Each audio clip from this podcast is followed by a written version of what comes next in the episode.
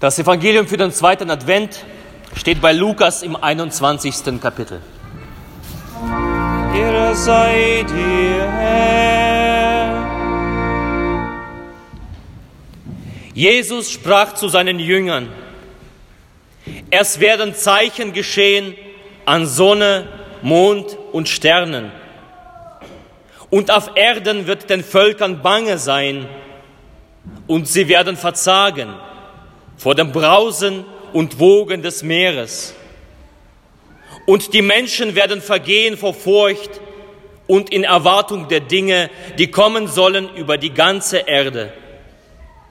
Denn die Kräfte der Himmel werden ins Wanken kommen.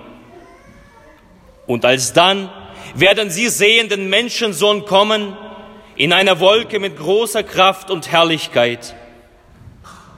Wenn aber dieses anfängt zu geschehen, dann seht auf und erhebt eure Häupter, weil sich eure Erlösung naht. Das ist das Evangelium unseres Herrn Jesus Christus. Amen. Lob sei dir, o Christe.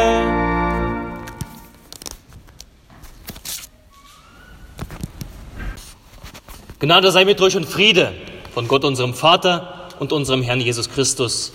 Amen. Lasst uns in der Stille für das Wort der Predigt beten.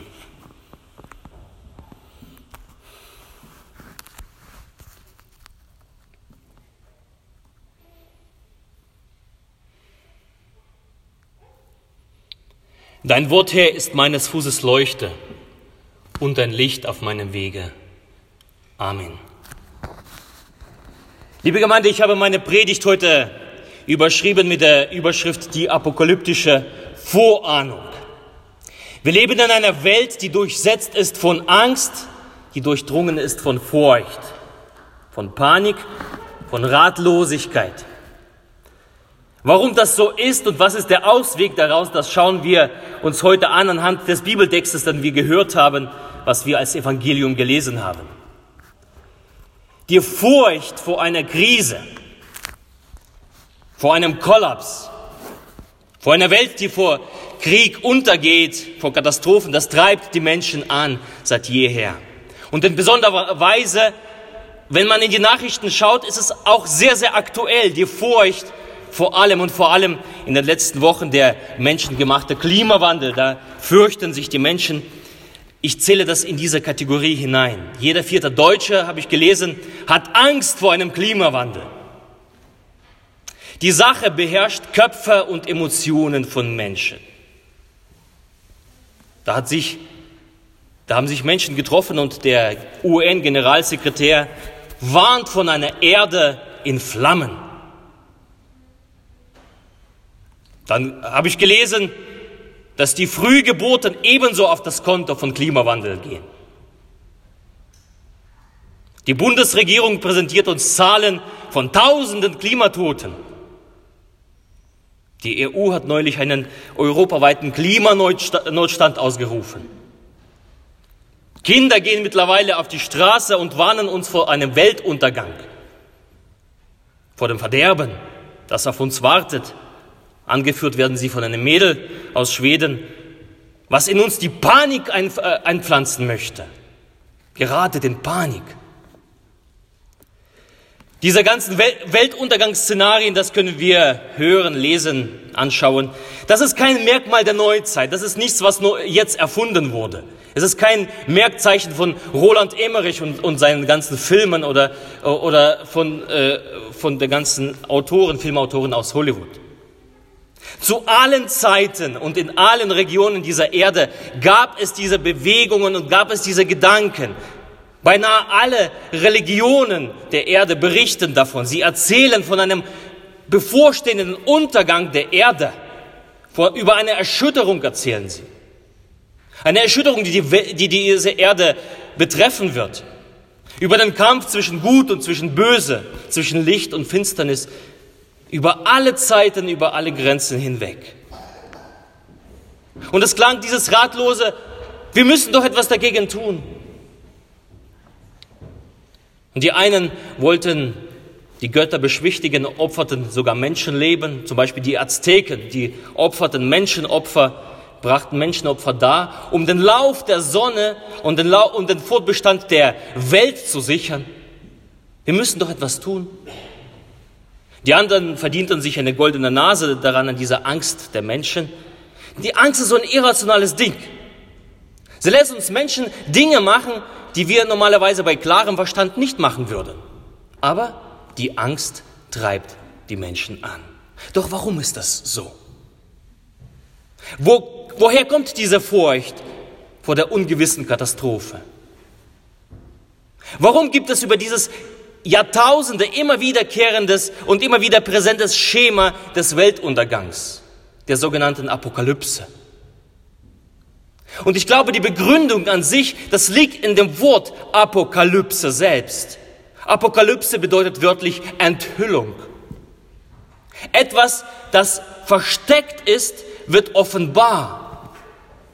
Das Verschlossene wird geöffnet zu gegebener Zeit.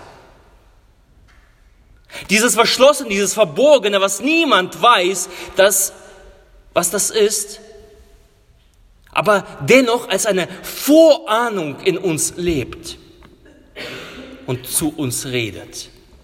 Ich glaube, in uns Menschen gibt es so Dinge, eine Vorahnung vor den Dingen, die, die in uns leben, die uns übersteigen. Darunter zählt zum Beispiel die Vorahnung in uns Menschen für das Gute und das Böse. Irgendeine Art von Moral. Und auch wieder im Großen und Ganzen über alle Generationen, über alle Grenzen hinweg es gibt diese Vorahnung für Moral, was gut ist, was böse ist. Wir nennen das Gewiss, äh, äh, Gewissen, das Gewissen. Es gibt Vorahnung in uns Menschen, dass Vergebung, dass Liebe, dass Freundschaft etwas Gutes ist. Und es gibt Vorahnung in, uns Menschen, dass Krieg, Feindschaft, Ausbeutung dem Leben schaden. Stimmt das? Es gibt Vorahnung, dass es mehr gibt, das, als wir es selber. Das ganze Bereich der Sinnessuche fällt darunter. Ebenso über alle Kontinente hinweg denken sich die Menschen, was ist, ist der Sinn des Lebens? Eine Vorahnung in uns Menschen, die uns dahin hinweist, es gibt etwas Größeres als wir selber. Davon spricht zum Beispiel die Bibel, wenn sie sagt, Gott hat eine Sehnsucht nach nach dem Ewigen in uns hineingepflanzt, nach dem, was uns überdauert. Es gibt eine Vorahnung, dass alles, was da ist, einen Schöpfer hat. Und nicht einfach so aus dem Weltall ausgekippt wurde, äh, sondern dass alles geordnet worden ist. Dass alles in Gesetzmäßigkeiten gebracht worden ist. Harmonisch abgestimmt. Da gibt es eine Vorahnung. Ich glaube an eine Vorahnung daran, dass Menschen bewusst oder unbewusst wissen, dass sie gegen diese Gesetzmäßigkeit ebenso verstoßen.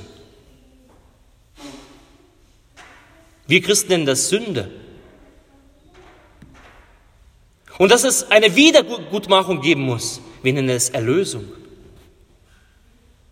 Die Vorahnung der eigenen Verlorenheit ist da wenn jeder in sich hineinhorcht, ich weiß nicht, ob es dir auch so ging, als Kind lag ich so im Bett und da, da musste ich an Weltall denken und wenn du dich weiter, weiter, weiter äh, denkst, dann fühlst du dich verloren in deinem Bett. Kennst du das? Eine Vorahnung der Verlorenheit in dieser großen und weiten Welt. Und es gibt eine Vorahnung, ein Wissen darum, dass wir ungerecht handeln dass wir fehlerhaft sind. Es gibt eine Vorahnung, dass es eine absolute, eine universale Gerechtigkeit gibt. Und das wird sie geben. Und das wird so deutlich, wenn wir, wenn gesprochen wird über Gerechtigkeit, weltlich oder religiös, unabhängig davon. Ob es gesprochen wird über Klimagerechtigkeit, über soziale Gerechtigkeit, über die göttliche Gerechtigkeit. Es ist alles ein Hinweis auf eine Vorahnung einer universalen, einer absoluten Gerechtigkeit. Und es gibt eine versteckte Vorahnung in uns für große Ereignisse am Ende aller Zeiten. Dafür, dass es etwas Großes kommt, und diese Gerechtigkeit einfordert. Und auch hier zeigt sich das, wie diese Vorahnung sich äußert, ob weltlich oder religiös. Bei den Kommunisten war das die Weltrevolution. Sozialisten lebten von der Utopie, es wird was kommen.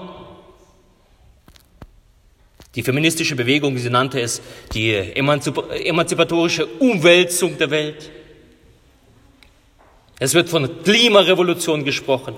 Oder das göttliche Gericht. Also alles ein Hinweis darauf, dass am Ende etwas Großes kommt.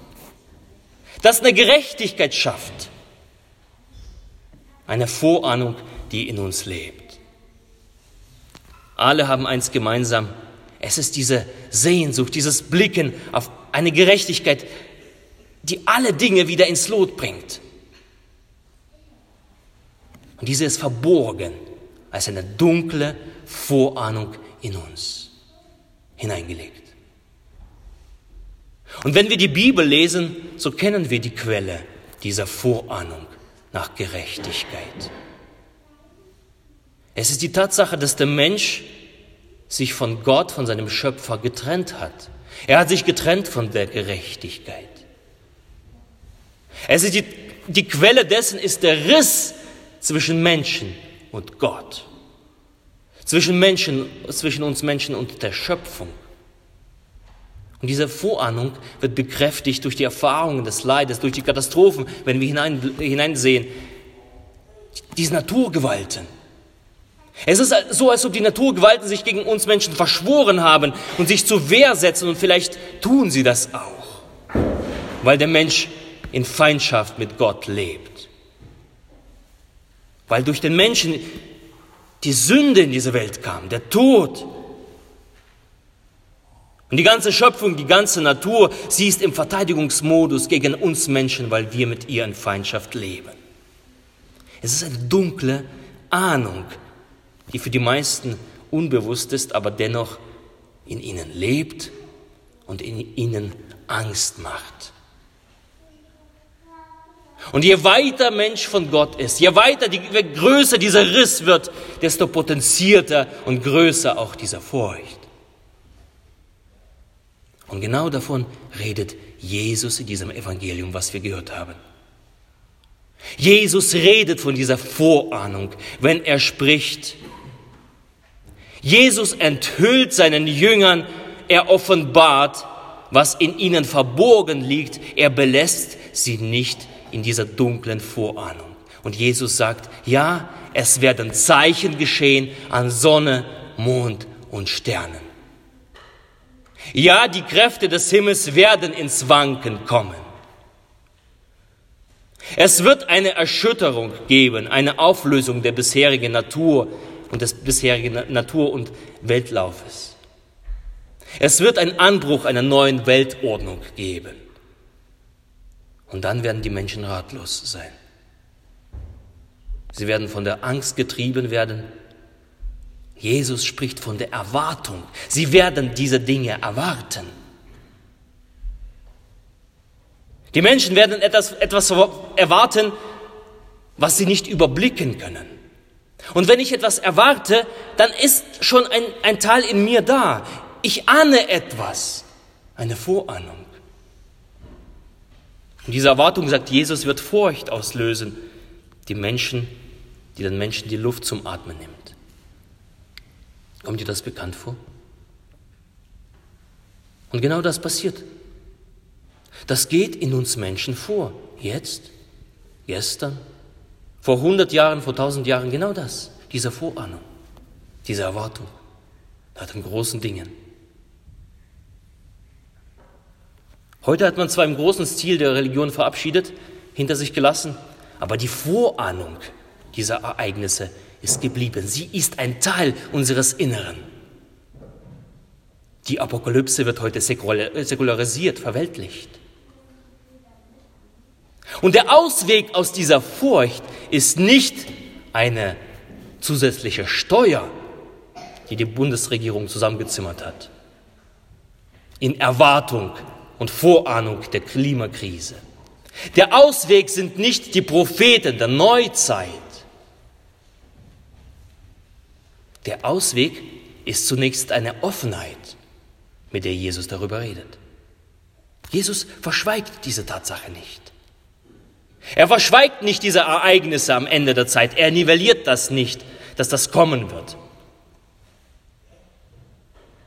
Er sagt nicht, dass die Gerechtigkeit nicht kommen wird. In einer Klarheit spricht Jesus, es werden Zeichen kommen. Jesus lässt seine Jünger nicht im Unwissen, er lässt sie Anteil haben an dem, was kommt. Er offenbart, er enthüllt. Es ist nicht mehr eine dunkle Vorahnung, etwas Nebuloses, sondern es wird konkret. Jesus nennt es konkret. Und wenn das Dunkle, das Verborgene, was mir Angst macht, geöffnet wird, transparent gemacht wird, dann nimmt es mir Angst. Das Volk, das im Finsteren wandelt, sieht ein großes Licht und über denen, die da wohnen im finsteren Lande, scheint es hell. So beschreibt Prophet Jesaja, dessen Worte wir auf Jesus hindeuten. Jesus bringt Licht in die Sache. Wenn Jesus über die Dinge redet, von denen wir gelesen haben, jagt, jagt er damit den Jüngern nicht Angst ein, sondern er nimmt ihnen diese Angst, weil die Dinge konkret benannt werden. Und Jesus sagt, die Vorzeichen sind nicht Anlass zu Panik, sondern euch zu Freude. Nicht Angst und Panik soll euch motivieren, soll euch antreiben, sondern die Gewissheit der Erlösung. Und das erinnert mich ein wenig an die weihnachtliche Begegnung zwischen Engel und den Hirten.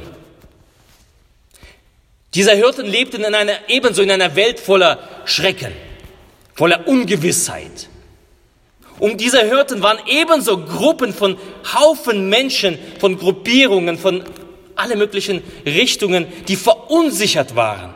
Sie wollten den, äh, ihr Schicksal in die Hände nehmen. Sie wollten den Lauf der Dinge verändern und sie sagten, wir müssen doch etwas tun. Wir müssen Krieg gegen die Besatzer tun. Wir müssen die römische Weltherrschaft abschaffen. Wir müssen die Römer vertreiben was es nicht äh, damals ebenso alles gab. Und auch damals wie heute, wenn unsichere Zeiten kommen, was macht der Kaiser Augustus? Er erhebt eine Steuer. Er erhebt eine Steuer. Also die Mächtigen der Welt, die sind so einfallslos. Die sind so berechnend. Und dann irgendwo in der Pampa, mitten auf dem Feld, bei den einfachen Leuten taucht ein Engel auf mit einem Engelchor und spricht, was spricht er? Ehre sei Gott in der Höhe und Friede auf Erden bei den Menschen seines Wohlgefallens. Er spricht, fürchtet euch nicht. Lasst euch von dem ganzen Kram nicht irre machen. Siehe, ich verkündige euch eine große Freude, die allem Volk widerfahren wird, denn heute ist euch ein Heiland geboren, welcher ist Christus. Gott selbst zeigt einen Ausweg aus dieser Angst, aus dieser verborgenen Furcht. Und Gott ist selbst der Ausweg. Er nimmt selbst den Lauf der Dinge in seine Hand. Der Ausweg aus der verborgenen Furcht und Angst ist die Nähe zu Gott, ist die Vergebung der Sünde, ist der Neuanfang bei Gott. Und diesen Neuanfang, diese Vergebung, diese Nähe schafft Gott zunächst selber, indem er Mensch wird und in Gestalt eines Kindes zu uns kommt. Er uns besucht, später am Kreuz leidet und wieder aufersteht. Der Ausweg die, ist die Überwindung dieses Risses, dieser Feindschaft zwischen Gott und Menschen. Der Ausweg, dass wir uns Gott nahen dürfen, dass Gott uns, sich uns zuwendet und wir zu ihm laufen dürfen. Und was sagen die Hirten? Lasst uns gehen gen Bethlehem und die Geschichte sehen, die da geschehen ist, die uns der Herr kundgetan hat. Sie nahen sich Gott. Der Ausweg ist die Umkehr aus dem alten, angsterfüllten, furchterfüllten Leben zu Gott, der Hoffnung gibt. Aus der Gottlosigkeit hin in, die, in den Stall, hin zu Krippe, hin zu Gott. Der Ausweg ist die Überwindung dieser Feindschaft zwischen Mensch und Gott und ebenso eine Überwindung auf diese Weise zwischen Mensch und der Schöpfung. Gott macht den ersten Schritt. Dort fängt es an. Und wir müssen einen Schritt entgegentun. Von den Hörten heißt es, und sie kamen eilend. Sie rannten als sie es gehört haben. Sie rannten hin zu diesem Evangelium, denn das Evangelium ist die frohe Botschaft. Sie wird verkündigt und sie rannten. Raus aus der Angst, raus aus der Furcht, raus aus der Panik, hin zur Erlösung. Und dieser Ausweg, den Gott gibt, ist eine begründete Hoffnung auf eine Welt, wo keine Zerstörung gibt, wo keine Umweltverschmutzung mehr gibt, keine Kriege, kein Leid, kein Streiten, keine Ausgrenzung. Aber ihr Lieben, es fängt nicht bei uns an, sondern es fängt bei Gott an. Und das ist der Impuls in der Welt. Nicht wir müssen was tun, sondern Gott hat schon alles für uns getan. Halleluja. Nirgends anders fängt es an, bei Gott. Und wir dürfen ihm entgegenlaufen. Wir dürfen ihm uns nahen. Dort ist Erlösung. Gottes Stimme ist die Wegstimme zu frohen Hoffnung und frohen Erwartung. Wer Gott vertraut, der wird voller Hoffnung in die Zukunft sehen. Dem Menschensohn entgegen. Wenn der Menschensohn auf Wolken kommen wird, so werden wir ihn sehen. Wir werden ihn sehen in seiner Kraft und in seiner Herrlichkeit. Wer sich Gott naht, wer Gott vertraut, er wird ohne Furcht dieser Erlösung entgegensehen und der Erlösung der gesamten Schöpfung, die da, da liegt und seufzt. Wer Gott vertraut, der wird, wenn er vorher niedergebeugt war, unter der Jammerlast dieser Welt, er wird sein Haupt erheben und ausrufen, Maranatha, ja Herr, komm Herr Jesus. Und der Friede Gottes der Höhe ist als alle Vernunft. Er bewahre eure Herzen und eure Sinne in Christus Jesus. Amen. Auch wir wollen rufen und beten mit dem Lied Nummer 19, O komm, o komm, du Morgenstern. Das Lied Nummer 19.